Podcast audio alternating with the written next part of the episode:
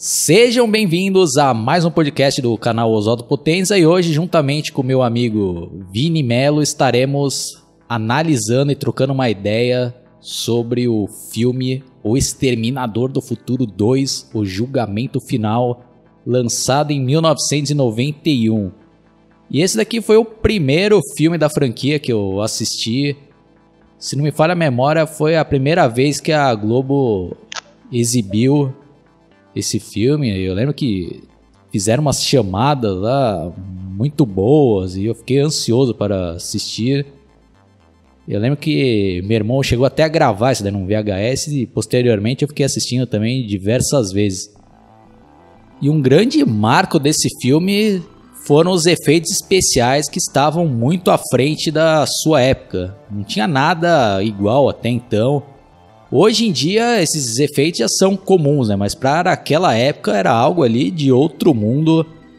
E sem contar a ideia que tiveram para o exterminador, que tinha, né, como uma das características se transformar ali no em outras formas, porque ele era feito de metal líquido e o efeito ali caiu como uma luva.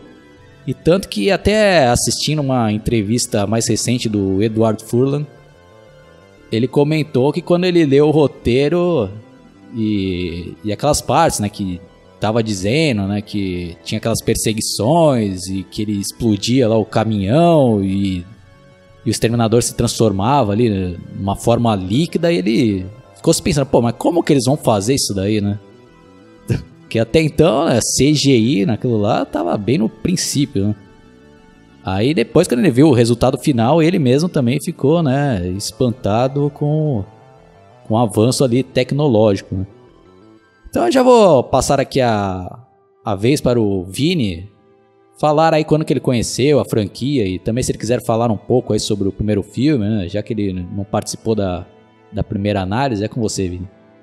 Bom, primeiramente, boa noite. Então, o filme do Exterminador do Futuro, o primeiro que eu conheci foi justamente o 2 quando ele passou na Record. Só que na época eu não tinha dado muita atenção, eu demorei um bom tempo para assistir esse filme e quando eu assisti, eu curti bastante. Daí depois eu assisti o 3, que eu já não curti muito, principalmente porque devido à troca de ator e porque a vilã do filme eu não achei tão carismática. E o primeiro filme eu só fui conhecer bem depois quando eu acabei comprando o DVD. Bom, então esse filme aqui tem coisa pra caraco, né, pra gente falar. Então vamos ver aqui como que a gente vai começar, né? Acho que seria interessante a gente já falar um pouco aqui da, da linha do tempo, porque o primeiro filme ele foi lançado em 1984 e naquele primeiro filme tem a data lá, né, dizendo que, que o filme real, que a história realmente se passa, né, em 1984. Já esse daqui não tem, né? Dizendo que se passa 91, por exemplo, né, que foi o ano do lançamento, né? Tanto que causa muita confusão nisso daí, tanto que até conversando em off com o Vini, ele mesmo me chamou a atenção lá, porque no filme tá dizendo que o John Connor estava com 10 anos de idade, né? Então se a gente for fazer a, as contas, né, tendo como base ali que ele tenha nascido em, em 84, o filme teoricamente, acho que se passou em 94, né, Vini? Isso mesmo. Pelas contas, ele teria que se passar em 94, já que o John Connor, em teoria, é, nasceu em 1984. Quer dizer, na verdade, eu não sei se a gente pode dizer que nasceu em 84, mas é o tempo aproximado. E contando com ele tendo 10 anos de idade, o filme tem que se passar em 94. Se não fosse para passar em 91, ele teria que ser uma criança menor de 7 anos daí. É, ou no máximo em 95, né? Vai vamos supor é que ele tenha nascido também em 85, né? Bom, é só uma curiosidade aí que às vezes né, causa uma certa confusão. Então acho que é bom a gente já começar aqui já relembrar né, as, as cenas iniciais e conforme for a gente vai comentando aí, né, Vini? Acho que você já pode começar aí, por favor. Bom, o filme já começa com a cena do apocalipse ali das, da Guerra das Máquinas com os humanos, com a Sarah Connor fazendo a narração. E uma curiosidade dessa introdução é que, ao contrário do que a gente viu lá no primeiro filme, aí a gente já mostra o John Connor, né, que parece ele lá com uma cicatriz no rosto, que é a cicatriz de guerra, e daí já corta para a chegada do T-800, que pela primeira vez, né, que é curioso, é que, diferente também do primeiro filme, aí já mostra aquela famosa esfera lá que traz ele de volta e naquele primeiro momento que você vê, você fica pensando, e como é que ele voltou, se ele foi destruído lá?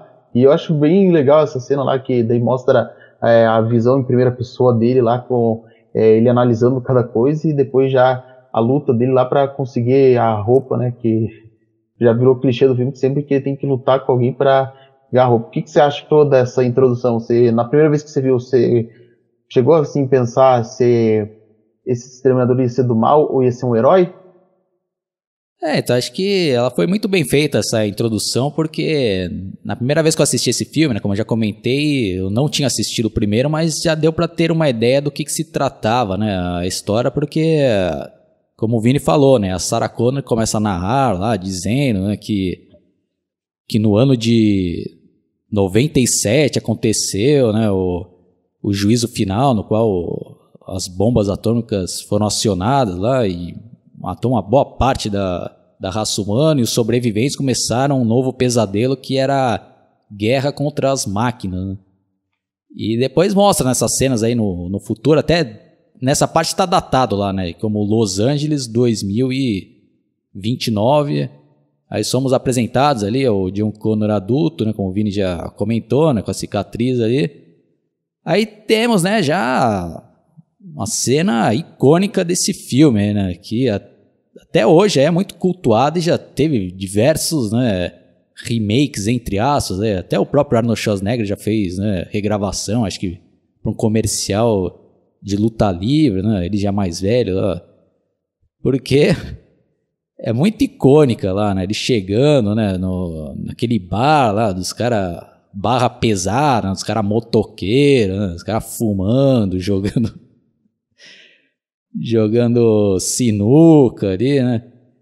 E até no, no making off, né, que tem lá, mostra lá que o Arnold Schwarzenegger, na verdade, ele estava só de calção lá, né? Não precisou ficar pelado nessa parte ali, né?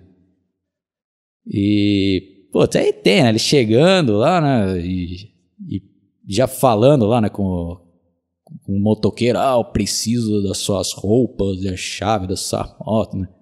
Aí o cara ha, ha, ha, rindo né? Só esqueceu de dizer por favor, né? Puta, ele só olhando ali. Até que chega a hora lá que o cara pega um. Um. Puta, char, não é, é charuto lá e queima, né? Na pele lá do, do Arnold Schwarzenegger. E a atuação dele ali é realmente convincente, né? Que se tratava ali de de uma máquina, né? um ciborgue, ele, ele não esboça reação nenhuma ali, né? de um ser humano. E, puta, aí outra cena também muito bem feita que quando o Arnold Schwarzenegger, né, pega, quase quebra o braço do cara lá, chega um outro por trás e dá uma tacada na nuca ali, né, mano? E, não, e não surte efeito nenhum, né, Vini? Pois é, essa cena é muito boa, porque o cara chega a quebrar lá e depois já é arremessado, tipo, todas as pessoas tentando atacar ele, o cara não sente dor e já começam a sentir medo dele. Daí depois que é a, cena icônica que eu também gosto é quando já depois é que já cortam lá com ele já vestido com a roupa do motoqueiro, que ele vai tentar sair, o dono do bar lá já tenta impedir que ele leve a moto lá e ele vai lá e dá um susto nele, quer dizer, na verdade a cena é até engraçada porque ele pega a arma lá do cara e o dono do bar já fica com medo, daí ele só, em vez de tentar matar ele, só pega o óculos dele lá e põe, daí o outro fica lá sem entender nada. Com aquela música do Bad Bone, né, que é muito boa, por sinal. Eu achei muito legal essa cena da chegada do Teu Santos. Ah, sim, e logo nesse começo a gente já saca ali a, a diferença da pegada do filme ali, né? Em comparação ao primeiro, né? Porque o primeiro eu considero um filme de terror com ficção científica, né? Tanto que se a gente for analisar como foi a apresentação ali do do Cyborg interpretado pelo Arnold Schwarzenegger no primeiro, o cara, né, faz um estrago ali absurdo, né? O cara dá um socão e atravessa o peito do cara, né? Aí aqui, apesar de ser, né, até, né, brutal ali a cena que ele aparece, mas não tem nem comparação com a do primeiro lá, né? Tanto que a, quando ele pega o canivete e finca o cara lá né, na mesa, lá não, não, aparece sangue, nada. Né? Aí até nessa parte, né, quando ele já está saindo ali, né, do, do bar, ali, aí começa a tocar aquela música ali, um negócio já até mais aventureiro ali, né. Aí a gente já, já começa a perceber que uh, tem uma pegada mais de aventura, né, desse, desse filme aqui, né. Aventura, mas mesmo assim, né, na medida certa, não... Acho que até as partes engraçadas, né, entre aspas, não tá um como é, não passou do ponto, né? Que é difícil, né? Você conseguir fazer humor sem passar do ponto e não transformar o filme num, numa palhaçada, né? Coisa que aconteceu, infelizmente, nas sequências, né? Mas a gente vai deixar para falar isso quando chegar a, a hora de analisar né, os outros filmes. Né? Aí depois, na sequência, também já somos apresentados ao, ao outro Exterminador, né, Vini? que aparece já numa cena lá que, que tem um policial indo lá numa parte abandonada da, da cidade, lá, com uma lanterna, para ver o que, que aconteceu, né, Vini? Isso, que caso ele chegou, viu os raios, só que gente, nesse aí agora não aparece esfera, mas ele chega lá e vê justamente lá na grade lá a marca da, que a esfera deixou lá quando ele chegou o T-1000 e logo de cara ele já apunhala ele, claro, num primeiro momento você pensa assim que ele só nocauteou ele, mas depois, vendo o filme mais pequeno, você já tem a certeza que ele foi apunhalado e ele já é, se materializa, é, já pega lá as roupas dele e já de cara ele pesquisa lá sobre a localização do John Connor, porque lá os policiais têm já aquela tela lá no computador, né, na viatura que eles para eles descobrir o endereço de tal pessoa para eles localizar. E já depois a gente já vê com quem é o tal John Connor, né, porque como ele nunca apareceu no primeiro filme, você fica até na expectativa quem que é esse John Connor e a gente descobre que ele tá, eh, tá vivendo numa família adotiva e que ele é bem rebelde, ele não obedece de jeito nenhum os seus pais adotivos. O que, que você achou dessa primeira apresentação do John Connor? Ah, sim, é uma apresentação muito bem feita e principalmente a escolha do, do ator ali, né, para interpretar ele, que, que é o Edward Furlong, que vendo ali, né, os making of que tem no Blu-ray, já fica até minha recomendação, não sei se no DVD tem também, né? Mas tem um extenso material lá e acho que, se não me falha a memória, falaram lá que, que foram no. Tentar achar um, um moleque, assim, né? Acho que numa loja de fliperamas lá. Não lembro exatamente, era um lugar lá onde vários jovens né, frequentavam. Aí acho que chamaram ele lá para fazer um teste, ele nem era ator né, na época lá, e ele foi fazendo uma bateria lá de, de testes até que ele foi aprovado e chamaram, né? E realmente o cara, ele fez aí um trabalho marcante ali, né, como John Connor. E outras observações aí também que, que é bem interessante, que também já fica uma outra dica, né, que no Blu-ray, provavelmente no DVD também, né, tem um áudio lá no qual tem o diretor, o próprio Arnold Schwarzenegger né, e outros envolvidos ali com, com a criação do filme, comentando o filme inteiro lá, né? Então tem várias observações interessantes, né? E uma delas lá que eles falam que que na ocasião lá, né, que no, a primeira vez que o Arnold Schwarzenegger aparece, eles queriam deixar a dúvida ali que se ele era um vilão mesmo, né? Porque no filme anterior ele era, né, o, né aquele Exterminador lá que fez um estrago absurdo lá. Né? E eles quiseram também, né, deixar a dúvida que até, né, quando apresentou ali, né, o adversário dele, que se veste de policial. E outra coisa também que eles falaram lá que eu achei bem interessante é que essa ideia de ele se se vestir ali de policial que por si só já, é, já seria um disfarce perfeito para ele entrar onde ele quisesse ali, né? Então, acho que até nisso daí foi muito bem pensado, né, Vini? Sim, foi. Inclusive, uma vez eu vi esse tempo, é, uma curiosidade que eu não podia deixar de citar, é que as ideias inicial deles era que o vilão fosse o próprio Michael Bay lá que tinha feito o Kyle Reese. Tipo, no caso, eu acho que ele seria o T-1000, só que sendo interpretado por ele, para tentar causar um abalo psicológico na Sarah Connor. E também outra ideia que eles tiveram nesse filme é que o Schwarzenegger fizesse papel duplo, fizesse o Exterminador herói e fizesse o Exterminador vilão, e que a gente ficasse a maior parte do tempo se questionando quem que é o vilão e quem que é o herói. Não sei se você sabia disso, Oswaldo. Pô, não sabia, Vini. Acho que seria interessante sim essa ideia. Se fosse né, o mesmo ator que interpretasse o Kylo Reese. Putz, acho que seria legal sim. E você, você é. acha que seria legal ou não?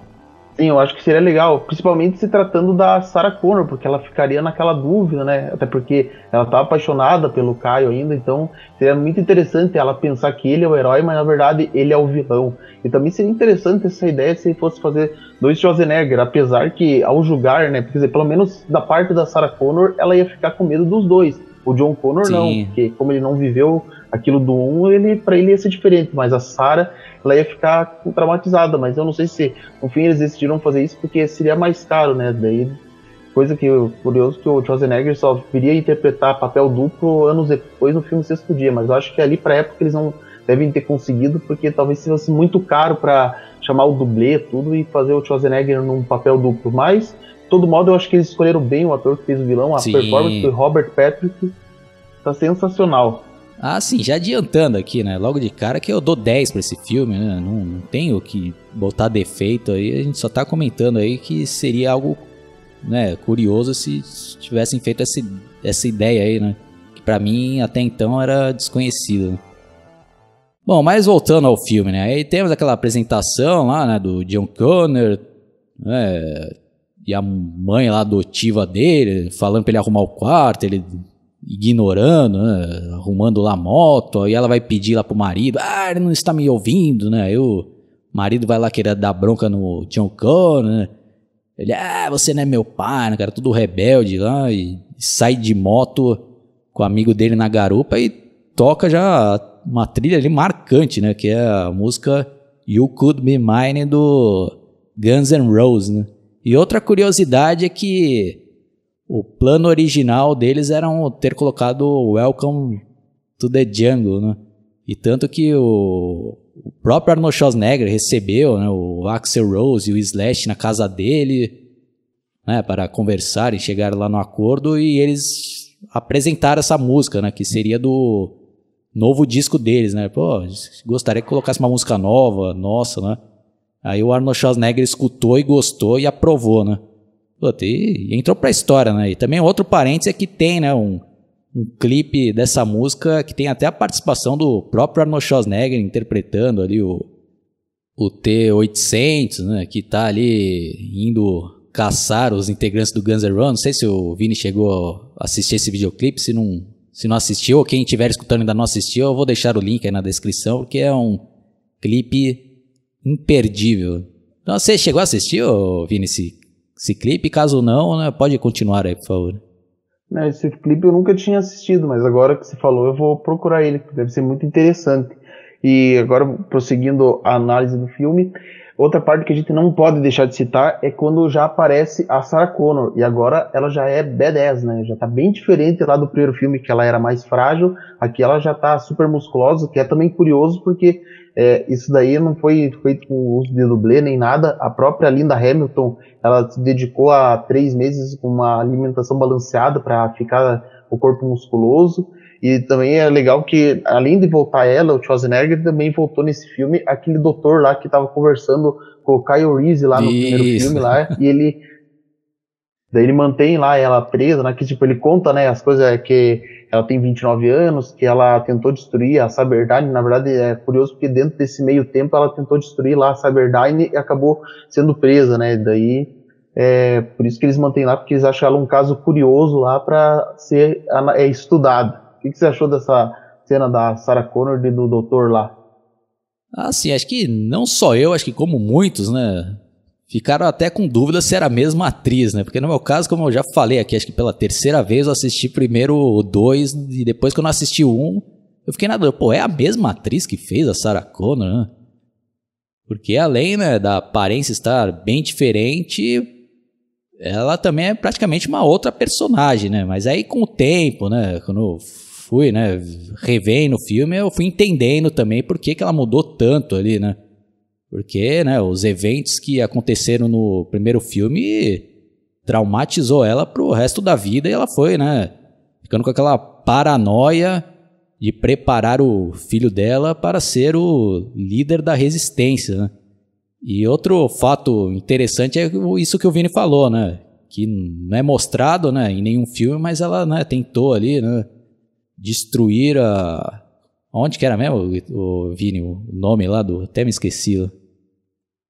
A Cyberdyne, que é o lugar que futuramente vai se tornar a Skynet. Isso, aí ela foi presa, né? E ela tentou, né? Justificar lá e ninguém vai levar a sério, né? Uma história tão absurda, né? Mesmo se isso acontecesse na vida real, ninguém ia né, crer numa história tão mirabolante, né? E tanto que esse, esse ator que voltou aí foi. Eu gostei, né? Que, que ele voltou, porque também no primeiro filme lá ele já tinha feito já uma atuação muito boa, né? Até tirando sarro lá no, do Kylo Reese, né? Quando, e dando corda né, para as histórias dele, como tendo ele como louco e, e ele até, né, meu filho da puta, ainda comentando com outro amigo dele, ah, ainda vou fazer carreira, né, estudando esse cara, né? E, e aqui ele tá fazendo a mesma coisa, né, com a Sarah Connor, né? Aí mostra, né, um vídeo né, dela lá contando a história, né, justificando as atrocidades que ela tentou fazer lá. Aí ela, né, se fala, ah, realmente, né, eu imaginei isso tudo, eu estava mal, né. Só que de nada adianta ali, né, Vini? Sim, ela até tenta é, é, justificar que na verdade ele estava louco, tenta se fazer de calma para de, de, vamos dizer, para conseguir sair ali do sanatório. Só que o cara, esse doutor, ele é tão filha da puta que ele fala assim, não, você só tá inventando isso para você sair daqui, então eu vou ter que pedir lá pro conselho para mandar você mais seis meses aqui. Daí ela já tenta arrebentar ele lá e prende ele lá, é, prende ela lá na é, solitária, né, na cela estufada, melhor dizendo. E depois é, já é corta lá pra cena do John Connor lá no fliperama e o T-1000 e o o T-800 procurando lá ele. Inclusive, né, curioso porque o T-800, como ele não pode entrar armado, ele tem que esconder a arma lá numa caixa de rosas. E é legal essa cena porque é nesse momento que a gente já tem a primeira evidência de quem é o verdadeiro herói, porque daí eles ficam frente a frente lá com, em, começar o embate e, o John, e um deles já fala pro John Connor se abaixar. Aí já seria o primeiro indício que ele é um herói, porque se ele fosse vilão não teria sentido ele falar pro John Connor abaixar, já que era só ele atirar ali e já tinha terminado a missão. Ah, sim, né? E, e outra curiosidade, acho que pro Vini, acho que ele nem deve ter sacado, porque ele não é muito fã né, do Guns N' Roses, mas é uma referência clara ali do, do Arnold Schwarzenegger escondendo, né? A, a arma ali numa caixa com flores, né? Que é referência claríssima ali para Guns N' Roses, né? Armas e rosas. Outra curiosidade também é que essas cenas aí do dentro do shopping é, foram gravadas num shopping real mesmo, né? Isso que eu, pelo que eu vi lá no, no making off. Só essa loja ali de fliperamas que eles tiveram que montar porque não tinha, né? Lá nesse shopping, né? E tanto que o Eduardo Furlan ele ficou né, maravilhado e jogando pra caraco lá as máquinas, porque ele era criança na época, né? E a vantagem é que ele podia jogar, né? Até não, não aguentar mais, porque era só apertar start lá e já tinha né, créditos à vontade lá. Então tem toda aquela demora, às vezes, para para fazer ali a iluminação, né, tal, e ele ficava se divertindo ali, né? Então, outra curiosidade. E é aquela cena também do corredor aí que o, que o Vini narrou para a gente lá, né? Que temos ali o primeiro confronto, também existia, né? No, no shopping. Mas aquelas partes ali que eles vão, né? Tendo aquela luta corporal do qual eles vão derrubando parede e tal, aí já mesclaram com uma parte que foi feita no estúdio, né? Que eles não iam destruir o shopping ali, né? De verdade, né? Putz, é a cena icônica ali, né? Até feito ali em câmera lenta, né? Os dois ali se aproximando, né? O Arnold Schwarzenegger, get down, né? Putz, dando aquelas tiros de 12 e, a, e aparecendo aqueles rombos ali, né, no, no T-1000 e aparecendo ali, né, os primeiros efeitos especiais ali, né, marcantes, né, que depois, né, com, com o passar ali, ele vai, né, voltando ao normal ali, né. Então, um inimigo ali, né, perigosíssimo que a gente vai tomando conhecimento com o decorrer do filme ali, né, o Vini? Sim, daí a gente já, à medida que vai vendo, você já vê que o cara é perigoso ficar pensando, opa, como é que ele vai sair dessa situação? Porque esse daí não é igual o Schwarzenegger, não. Olha, porque o cara toma um monte de tiro, ele sente o impacto, mas logo ele se regenera. E o que dizer da performance do Robert Patrick, o olhar dele já amedronta qualquer um. Ah, não sei se a intenção era assustar o público, eles conseguiram, porque o olhar dele já assusta por si só. Ele ser indestrutível assusta mais ainda. O que você acha disso, Oswaldo? é outro também que contribuiu e muito com o resultado final do filme, né? Que ele teve uma atuação ali espetacular. E tanto, né? Depois daquela luta ali corporal com, com Arnold Schwarzenegger, né? O Arnold Schwarzenegger cai ali numa, cai numa vitrine lá e todo mundo espantado ali no shopping, porque ninguém sabe o que tá acontecendo, né? Vai saber que são ciborgues brigando, né? Aí nessa daí o John Connor já aproveita para tentar escapar, né? E, putz, aí é uma cena ali de perseguição de tirar o fôlego ali, né? Puta. Até a trilha sonora vai acompanhando ali a cena e. E o T-1000 vai indo atrás lá. Puta, tem né, outra cena ali também marcante e icônica, né? Que o John Connor vai acelerando ali com a moto dele e, e o T-1000 vai correndo atrás, né? Num pau do cacete ali. A gente vai vendo que, porra, esse ciborgue aí é bem mais avançado do que o do Arnold Schwarzenegger, né? E a atuação dele ali correndo também, né, foi muito boa e até no making off lá ele até fala lá, né, que, que ele tinha que correr ali, tentar, né, não mostrar que estava ofegante, por exemplo, né, para passar a ideia que era um ciborgue correndo, né, não um ser humano ali. Porque normalmente um ser humano vai dar um pique daquele e vai, né, vai... Putz, ele não, né, teve que, até nisso daí ele tava, teve que se preparar bem ali, né, para convencer. Putz, aí temos mais cenas ali também de tirar o fôlego lá, né, no qual depois o Arnold Schwarzenegger também pega Harley Davidson dele e vai tentar ajudar. E o T-1000 pega um caminhão e vai destruindo tudo que vai pela frente, né? Aí outra coisa também muito interessante, né? É porque eu gosto, né? De saber como foi feito as, as filmagens ali. Aí falam que a que as cenas ali que o John Connor tá de moto, né? Aquelas que, que aparecem meio de longe, é um dublê, obviamente, mas as que tem o close nele ele está realmente na moto, mas está sendo tipo puxado por um, por um guincho ali, né? Então o Eduardo Furler ele tinha que ficar só fingindo que estava né, dirigindo a moto ali. Aí uma outra cena também, né? Que vale também uma outra curiosidade, aquela que no, ele parece que conseguiu despistar ali, né? O, o caminhão e o caminhão, puta, vai vindo com tudo e, e pula ali. Não pula, né? Vem numa, na parte de cima ali na ponte e, e cai ali, né? Tanto que tem até um erro clássico ali de continuação que incomodou James Cameron durante né, vários anos ali, né, até ele conseguir corrigir na versão que foi lançada alguns anos atrás, né, quando foi refeito ali em uma versão 3D, que foi a única alteração que ele fez, né? Não sei se o Vini também chegou a perceber que quando o caminhão cai lá de cima, o para-brisa arrebenta e cai também, né? Aí na sequência o para-brisa tá de volta lá. Não sei se você percebeu isso, né? Olha, sinceramente eu sempre fui de reparar em erros, mas esse daí eu acho que eu nunca dei atenção. Eu acho que eu tava tão é, fixado vendo essa perseguição que eu acabei não dando atenção nesse detalhe do para-brisa. Ah, eu também não tinha me ligado, eu só fui me ligar porque depois fizeram, né? O, a divulgação dessa nova versão que lançaram aí, né, em 3D e o próprio James Cameron fala isso.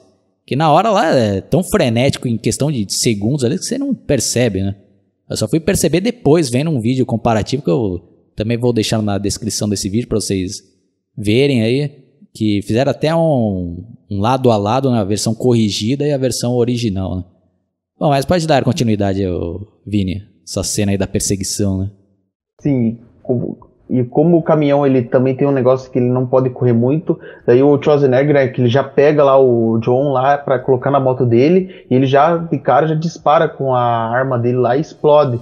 Daí na, ele vê lá se ele vai voltar, daí ele acaba fugindo, né, aproveitando e o T-1000, né, obviamente como ele é indestrutível, ele consegue se safar dessa. Daí já corta, né, pro John Connor porque ele tá sem entender nada. Daí ele já para para perguntar o que está acontecendo, daí o, o T-800 já explica o que aconteceu, que é ele está ali para proteger ele, que ele do futuro mandou para proteger ele lá em 1994. E aí que na verdade já definitivamente a gente já sabe quem é o herói e quem é o vilão, que agora o Schwarzenegger ele já não é mais o vilão do filme. Bom, aí na sequência, né, já tá até de noite, aí o John Connor, né, fala, ah, preciso voltar para casa, né, e o, o T-800 fala, ah, você não deve voltar lá, porque provavelmente o, né, o T-1000 estará te esperando lá, né, pra... Mas enfim, né, às vezes lembram, né. Aí até que eles param num, num posto lá e ele, né, ah, pelo menos vou tentar ligar, né.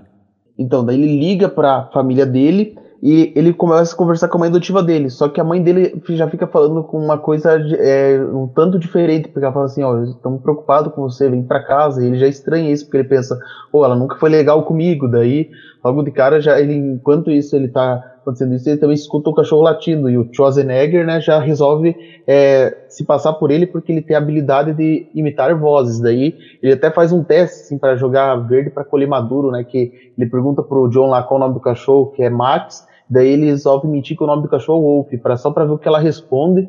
E daí ele ah, fala lá que não, Wolf tá bem, tá ótimo, onde está. Daí já fala que eles estão mortos. E aí nesse momento a gente descobre outra habilidade do Temil, que ele pode se transformar em qualquer pessoa que ele quiser através do contato físico. E depois já corta, né, inclusive pro é, o Teo já explicando que não, ele só se transforma em pessoa, ele não pode se transformar em máquina complexa que tem químicos e peças móveis, mas pode se transformar em pessoas e assumir formas de metais sólidos. E depois já corta para a cena, né, que a polícia está interrogando a Sarah Connor, né, já mostrando as fotos do massacre que o Schwarzenegger, quer dizer, não esse Schwarzenegger, né, o T-800 lá do primeiro filme, tinha feito com a polícia. E uma coisa interessante é que essas fotos, elas não são cenas do primeiro filme, elas são fotos de cenas que tiveram que ser recriadas pelo Schwarzenegger para fazer, porque como eles não tinham imagens do primeiro filme, eu não sei se ou se não foi autorizado usar, eles tiveram que refazer as cenas em foto para usar aí no Exterminador Futuro 2. Sabia disso, Oswaldo?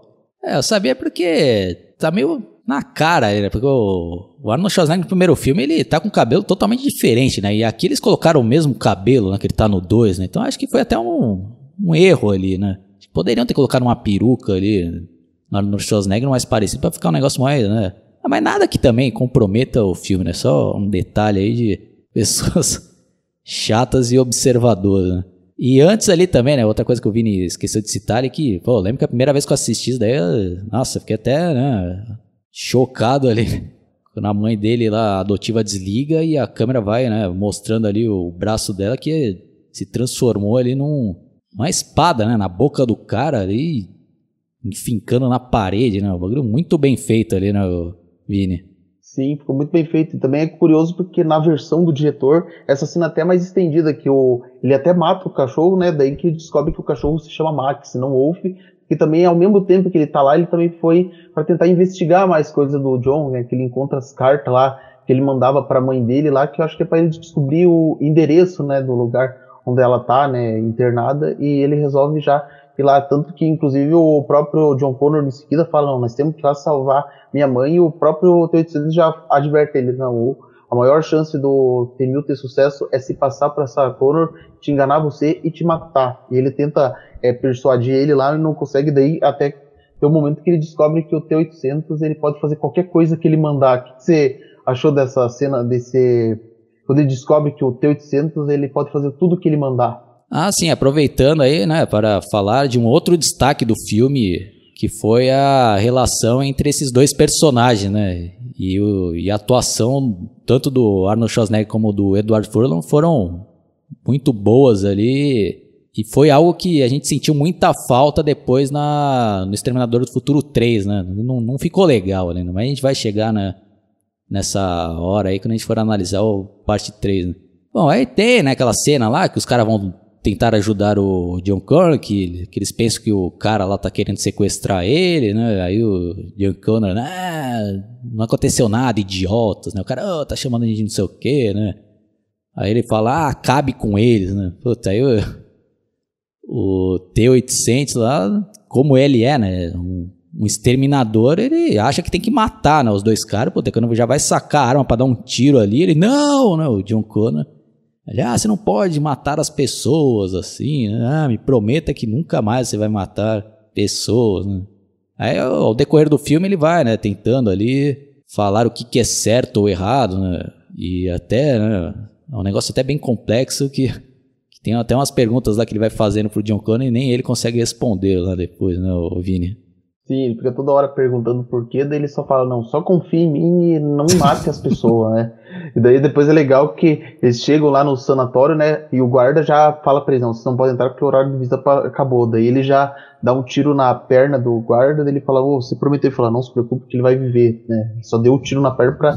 Na verdade não, assim, na determinada altura na perna, ele deu no joelho, né, para não ter o risco de acertar a artéria femoral. E depois uma cena que eu não posso deixar de citar é quando o T-1000 ele chega lá, né, porque na verdade ele já tinha chegado antes, né, como ele é policial, ele tem carta branca para conseguir entrar lá no sanatório, né. Quer dizer, pelo menos até o momento que ele tem que se passar por um dos guardas lá para poder passar. E uma curiosidade dessa cena dele se passando pelo guarda lá, eu não sei se você sabia, Oswaldo, mas essa cena quando ele já tá na forma do guarda, ela não foi feita com efeito especial. Essa cena foi feita por irmãos gêmeos, que são os atores Dom e Dan Stanton, que por muito tempo esses atores atuam juntos. Sabia que essa cena tinha sido feita por irmãos gêmeos, Oswaldo?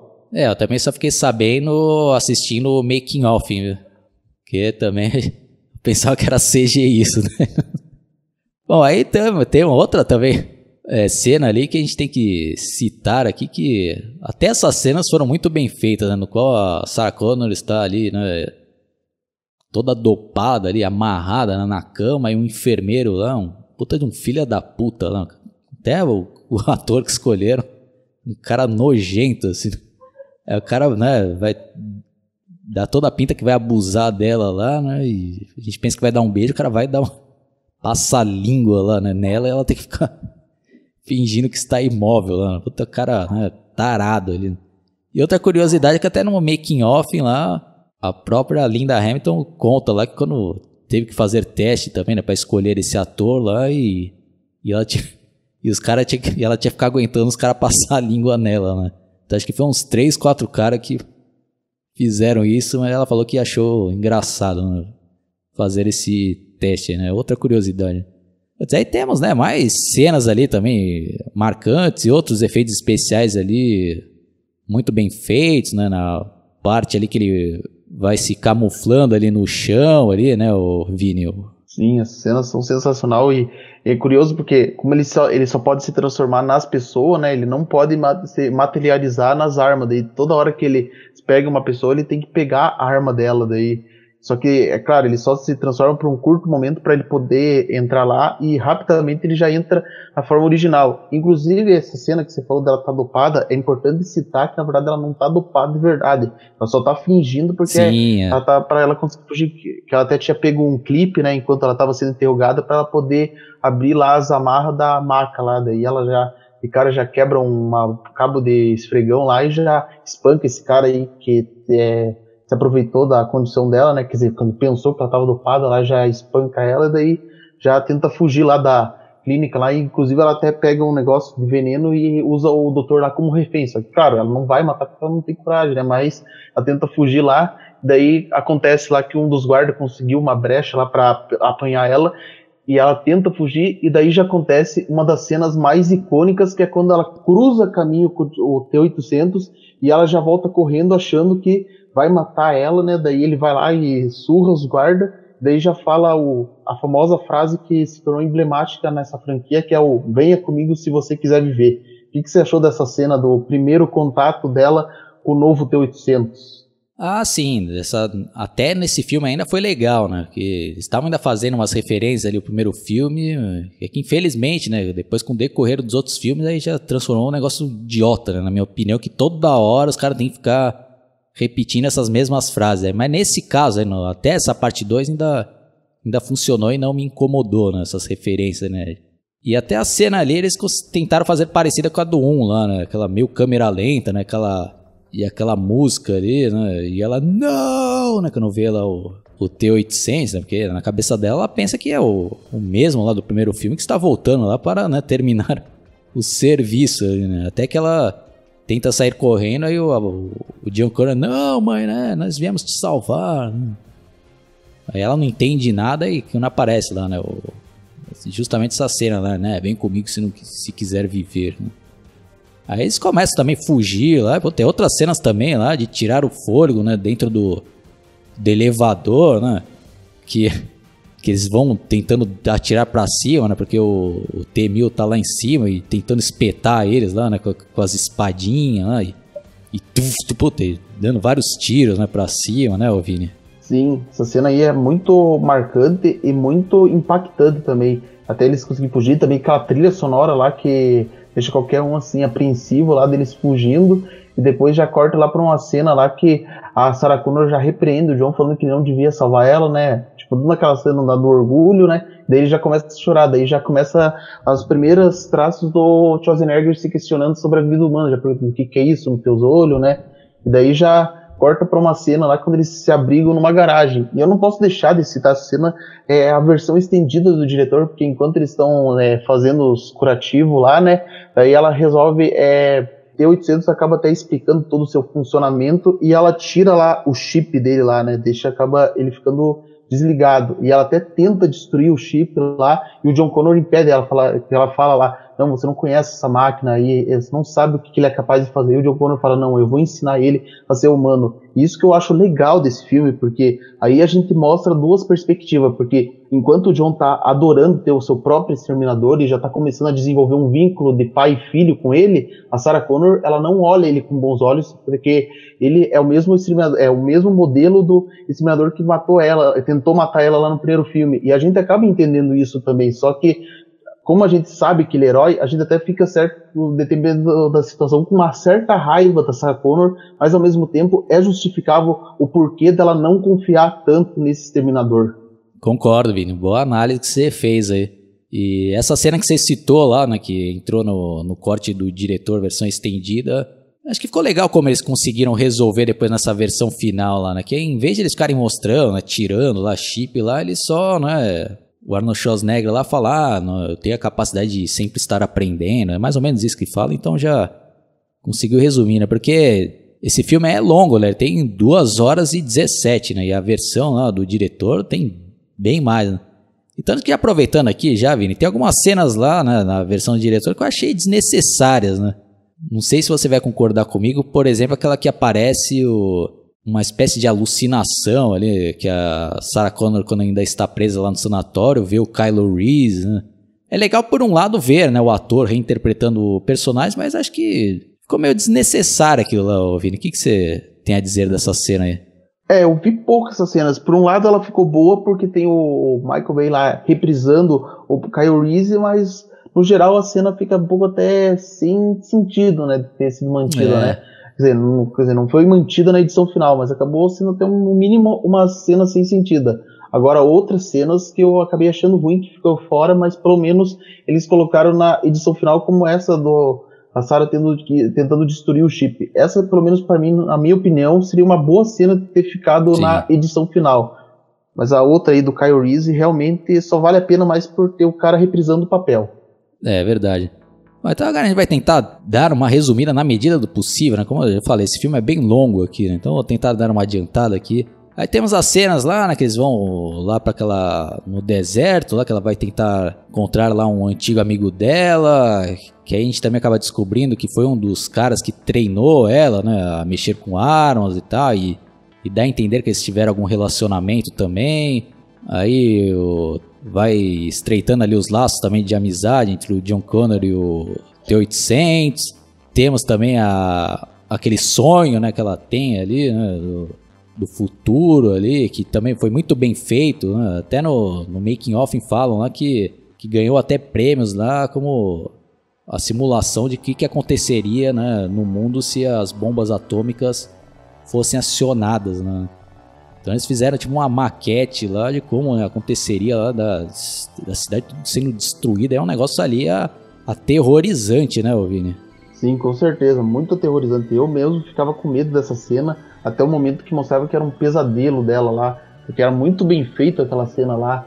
Daí depois já vê lá que o John Connor lá vê que ela vai tentar matar o Miles Dyson porque ele acaba sendo responsável lá pela criação da Skynet e eles vão lá. Daí até o terceiro ele fala assim, é, Ó, mas matar ele pode acabar com a guerra. Você ainda não entendeu o valor da vida humana, né? Daí ele até fala, mas o Temeu ele tem os mesmos arquivos de missão que eu, ele pode prever isso. Daí, legal quando ela tenta lá matar o, Ma, o Miles, só que ela não consegue matar ele porque ela ainda tem aquele lado humano, então ela acaba hesitando. Até daí chega lá o John Connor lá e o T-800 para impedir, e daí que ele tem que se revelar que quando ele tira lá a carne do braço e já revela o braço dele lá. E também que é curioso porque aí ele já é, que a gente acabou esquecendo de citar que lá no começo do filme foi mostrado que a, os caras eles tinham guardado Sim. o braço mecânico e o chip dele. Inclusive, né, não sei se você conhecia a versão, as cenas inéditas que ficaram de fora do Simulador Futuro 1, mas tem um momento que mostra lá que é, os caras tinham pegado esse chip aí, né? Indicando que eles iam usar ele para estudar lá. Você sabia já dessas cenas inéditas do primeiro filme que mostra isso, Oswaldo? Sim, é que acabaram tirando, né, na última hora lá. Eu acho que seria interessante, né, Vini, se tivessem colocado ali no primeiro filme, mas depois acabaram, de certa forma, sendo a ideia, pelo menos, foi reaproveitada, né, no, no segundo filme lá, né. Então, pra você ver como essas viagens no tempo começaram já a influenciar ali, né, e mudar a história, né. Ou não, né, porque esse é um negócio bem complexo que a gente pode até fazer um outro podcast só para falar sobre isso daí, porque como eu já falei na primeira análise lá, né, do, do primeiro filme, dá um nó na cabeça saber, né, que o, que o pai do John Connor é um cara que veio do futuro. Putz, é um negócio que a gente vai deixar pra uma outra oportunidade, né, né discutir isso. Né. Bom, mas aí, né, eles estavam tentando fazer né, engenharia ali reversa, né, saber como que foi construído aquele chip ali avançadíssimo e a partir daí que eles foram, né, recriando lá e tanto que tem outra cena ali também marcante que pra época ali, eu ainda era meio pequeno, eu fiquei até meio né, impressionado com aquela parte lá que o que o T-800, né, pega a faca ali, vai abrindo ali o braço e vai né, mostrando ali o, o esqueleto de metal ali. Né, ô Vini? Não foi muito bem feita também essa cena, né? Sim, foi muito bem feito. Às vezes eu até ficava pensando como que eles fizeram para ter um braço assim, mecânico, mas claro que depois você entende que aquilo na verdade é, é tudo um chroma key, ele só tá usando um negócio verde no braço e eles colocam esse efeito especial. Daí é legal porque quando a Sarah Connor descobre que eles guardaram o braço e o chip, ela já fica puta da vida com razão, porque ela fala assim, oh, eles negaram qualquer coisa que tinha acontecido lá, mas os caras tinham guardado. Tipo, eles sabiam que tinha acontecido uma tal coisa e omitiram e fizeram a Sarah Connor se dar como louca. Eu acho bem legal essa cena, né? Daí já fala, não, você tem que destruir esse braço, esse chip, destruir qualquer coisa lá da Cyberdyne lá para impedir a criação da Skynet. E a cena lá no final que eles estão na Skynet eu acho sensacional, né? Que ele está lá com os guardas lá, né? Só que ele tem que, tipo, são obrigados a entrar armado lá, mas aí acionam lá o alarme silencioso, então eles têm que se apressar. Você acha que essa cena ficou boa, Oswaldo, lá? Que tá acontecendo tudo isso lá, que eles têm que ir às pressas lá, tentar destruir o mais rápido possível antes que a polícia chegue lá? Ah, sim, né? Acho que não tem nenhuma cena ruim e esse filme aí é muito dinâmico, né? Apesar de ter 2 horas e 17, ele passa rápido, né? Porque tem cenas ali de. Você não consegue nem respirar ali, de tão bem feito, né? E tem, né? Já dando uma adiantada lá, né? Quando depois o Arnold Schwarzenegger pega aquela arma lá poderosíssima lá e vai tentar, né, atrasar lá a polícia, né, que, que chega lá, né, porque já acionaram todos os alarmes, né, eles estão quase já para destruir tudo. Aí tem aquela cena também lá, que pra época também era algo, né, muito bem feito e até comparando com os outros exterminadores que foram feitos depois aí, nenhum conseguiu chegar perto, né, do resultado final do, dos efeitos desse segundo filme, né? Aquelas cenas ali também que o, que o T-1000 pega ali um, um helicóptero e tem uma referência ao primeiro filme também que, que, ele, que ele entra lá e o piloto fica, né, abismado ali né, com o que, que ele tá vendo, porque ele se transforma ali no metal líquido depois fica na forma ali aparentemente humana.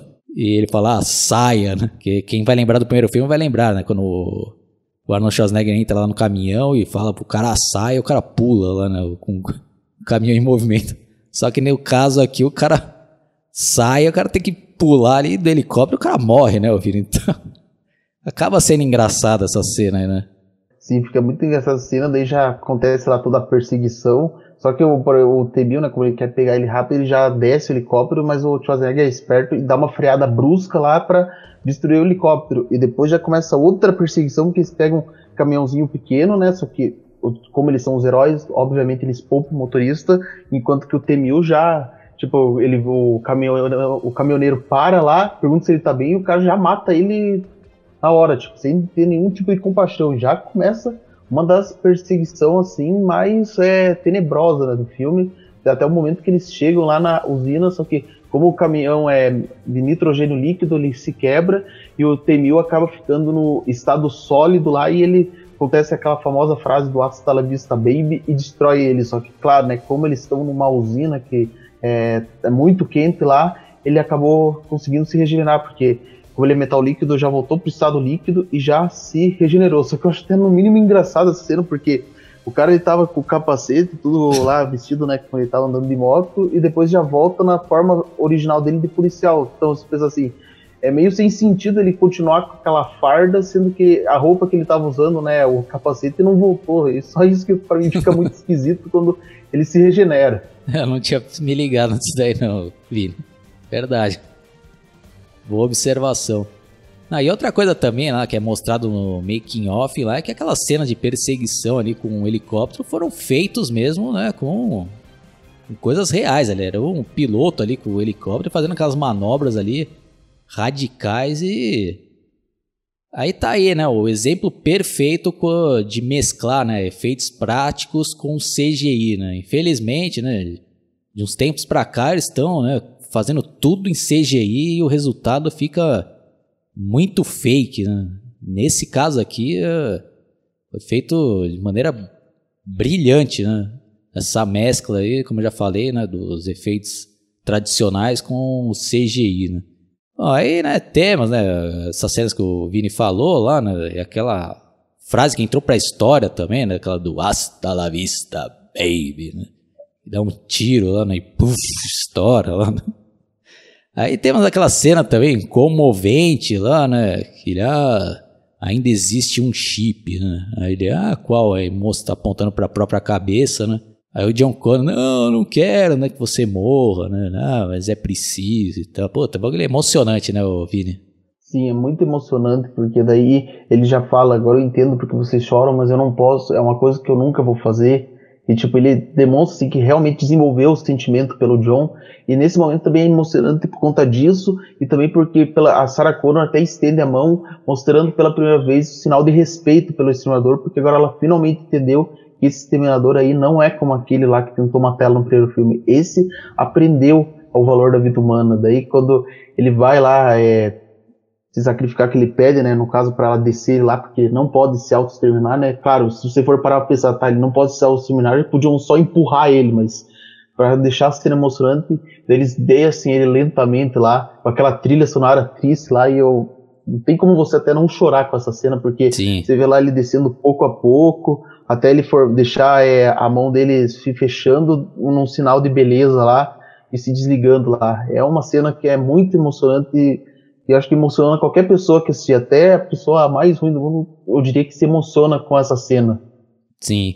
Aí chegamos, né, na, na parte final ali, que tem um final oficial, né, o, o Vini, que mostra ali, né, eles continuando numa estrada, né, e ainda fica meio que aberto ali, que poderia ter, né, uma continuação, né.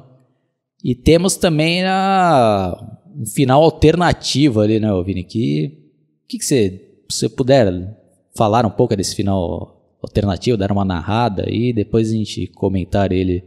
Então, daí nesse final alternativo é mostrado que é, passou os anos e o julgamento final nunca aconteceu. Nunca estourou as bombas em 1997, conforme era previsto originalmente. O John Connor ele se tornou um senador e ele estava lutando contra esse negócio é, é, avanços tecnológicos que pudessem acabar com o mundo. Então ele se tornou um herói, só que ele se tornou um herói de outro tipo. E também é mostrado que ele teve uma filha. E pelo que eu vi nessa cena, naturalmente ele é interpretado pelo mesmo ator lá da introdução, lá que fazia ele como guerreiro, só que agora ele como herói. E esse é um final muito bom, e claro, que analisando o que viria posteriormente, é, muitos fãs até que passaram a considerar esse o verdadeiro final da franquia. E eu não deixo de concordar com eles, porque realmente, depois de tudo que fizeram, era melhor ter mantido esse filme e assim teria um encerramento perfeito à saga. Bom, então já vamos ir para nossas considerações finais. Esse filme aí, para mim, como eu já comentei, é nota 10. O meu preferido é o 1, né? Mas o 2 é sem dúvidas nenhuma, excepcional.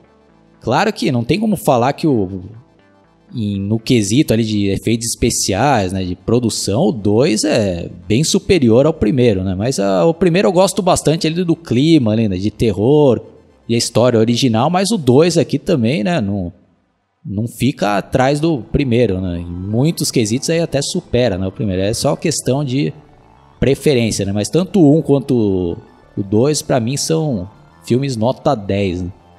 E entrou, né, pra história do cinema, né? várias frases aí acabaram se tornando bordão né, na história do cinema, né?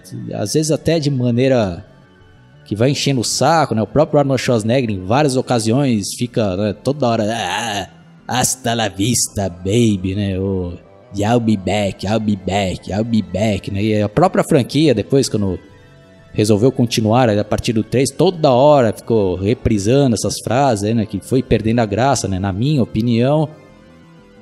E, pô, se tivesse parado no 2 aqui, eu acho que seria, como o Vini falou, né, acho que seria o ideal, apesar de eu até gostar do, do 3, né, lógico que não, nem se aproxima, né, do resultado do 1 e do 2, mas ainda é um filme decente, né, nem vou falar da última atrocidade que que foi feita, né? Porque eu já fiz um podcast lá me extravasando e eu nem vou falar mais dessa dessa coisa. Né?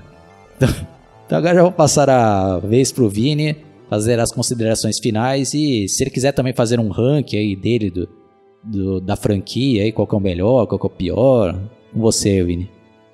E eu também dou nota 10 para esse filme, sensacional, efeitos especiais extraordinários e elenco extraordinário também. E o meu rank do Exterminador do Futuro, eu vou colocar por primeiro Exterminador do Futuro 2, segundo Exterminador do Futuro 1, o terceiro eu tô até meio dividido porque eu, é, entre o Gênesis e o Exterminador do Futuro 3, mas eu vou colocar o Exterminador do Futuro 3 porque apesar de eu não curtir muito, tem ainda uma coisa ou outra que eu gosto. Em quarto eu deixo o Exterminador do Futuro Gênesis, em quinto o Salvação. Apesar de que o Salvação ainda ele tá é, num ele tô dividido porque eu te, preciso rever esse filme porque eu só assisti ele uma vez.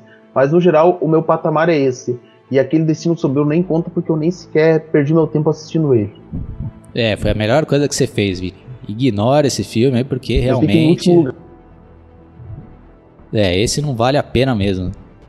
É, o 3, né? Apesar de ter sido feito, né, para ganhar dinheiro, né? Mas pelo menos ainda foi feito de uma maneira decente, né? Sem deturpar a história totalmente, como foi feito né? posteriormente. Mas eu vou deixar, né, para falar mais na, na análise da parte 3, que eu vou fazer em parceria com o Guitardo, né? A gente tá separando aqui, né? O Vini tá me ajudando na análise do 2, o Guitardo vai fazer do 3. Aí na parte 4, não sei se eu vou fazer sozinho ou não, mas acho que depois eu ainda vou fazer um especial juntando eu, o Vini e o Guitar para falar de toda a franquia e falar de outras partes polêmicas aí, né, da franquia, como a gente vai tentar debater essa teoria, né, de viagens no tempo e aquilo que, né, dá um nó na cabeça dos fãs aí, né de, de seria possível mesmo, né, né, do Kylo Reese ser pai, né, do John Connor, então fiquem, né, no aguardo. Agradeço aí, né, a, a paciência de quem teve aí de escutar até o final. Deixem suas sugestões, deixem seus comentários também, é sempre legal saber aí o que, que vocês acham desses filmes que a gente está analisando, se vocês concordam, discordam.